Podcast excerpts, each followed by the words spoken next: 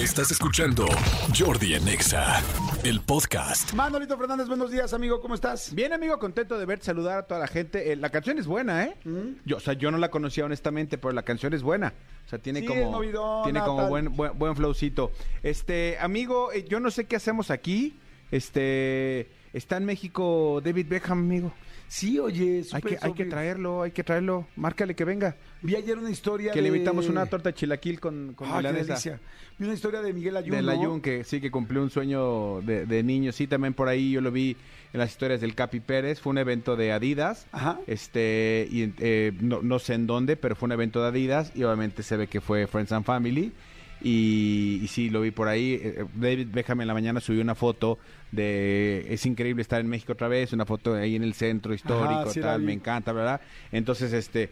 Pues di- dile que venga, que le invitamos aquí este unos tacos de, canasta de aquí de los de la esquina. Oye, vino especialmente para el evento, ¿no? Yo me imagino, que sí. Sí, me imagino que sí, porque el fin de semana fue padrino de Marc Anthony. Estaba baile y baile, chifle, y chifle. Oigan, es que Marc Anthony se casó este fin de semana por cuarta vez con una mujer eh, que es uruguaya, ¿no? Una Mm, modelo no uruguaya sé. que es preciosa. 23 De la- años más chica que él, ¿no? Sí, ella tiene 23 de Y hecho. él 46, creo. Sí, creo que sí. Guapísima ella y este paraguaya. Paraguaya. Este, ¿Para qué? Paraguaya. Exactamente. Quien se sabe el chiste ya sabe como que qué onda y este pues, dicen que estuvo muy para la boda. Bueno, cantó Daddy Yankee en la boda. Este, pues bueno, dicen que eso fue una locura y este, Salma Hayek, ¿viste las fotos de Salma Hayek? No, no, no, no, no. o sea, Guapísima.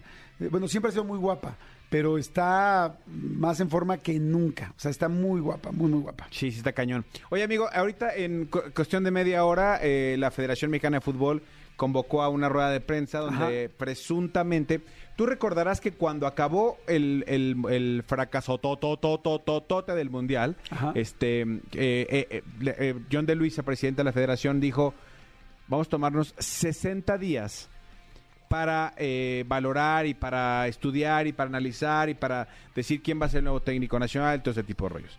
Los 60 días vencieron ayer. Ok. Ayer vencieron los 60 días, entonces hoy Qué a las... rápido, ¿no? Qué rápido se nos fue. Sí. Sí, hoy, hoy a las 11 de la mañana está convocada toda la prensa para una rueda, rueda de prensa que va a tener la federación, donde todo el mundo pensó que se iba a anunciar ya finalmente quién va a ser el nuevo entrenador de la selección nacional, porque mucha gente está, eh, eh, por lo que dicen entre los, o sea, los dos este, finalistas, es Almada y el Piojo, son los dos que están este como, como peleándose, hay quien dice que el Piojo por ser mexicano, hay quien dice que Almada porque es un gran entrenador, lo que sea, pero bueno, pero por ahí se filtró que no, que ho- hoy únicamente lo que van a hacer es decir, o sea, eh, contarnos el, el análisis de lo que vieron, Ajá. el análisis de lo que fue la gestión del Tata Martino, el análisis de tal, van a presentar un nuevo director y ya, o sea, todavía parece que todavía no tienen cerrado el nuevo entrenador. O sea, no hay técnico todavía. No hay técnico. Pero solamente van a dar como el resumen, como resumen de lo que Exactamente. pasó. El resumen de lo que pasó y me imagino que van a, decir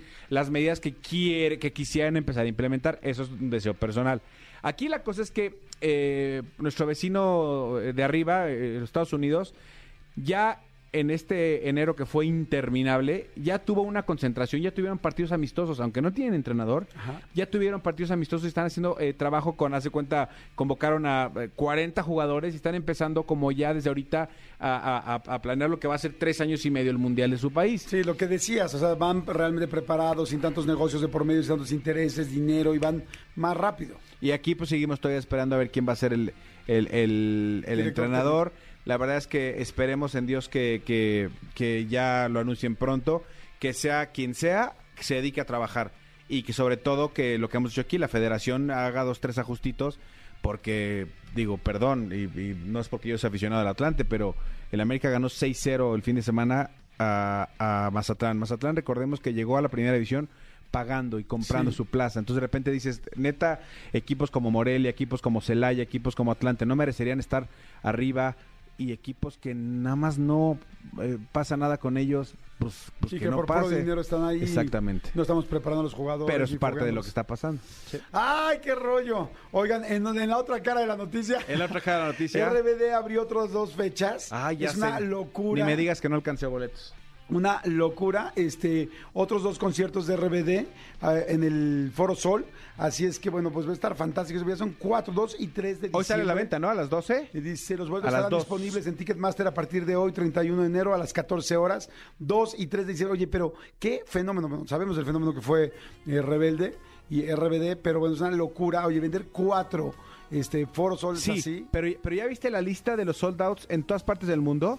O sea, creo que, o sea, bueno, evidentemente Brasil, pero sí Bolivia, pero sí Ecuador. Creo que por ahí esta niña, ¿cómo se llama? La de la Tusa, eh, Becky G, eh, Carol G. Carol G andaba diciendo, este, voy a hacer lo posible por traerlos para acá.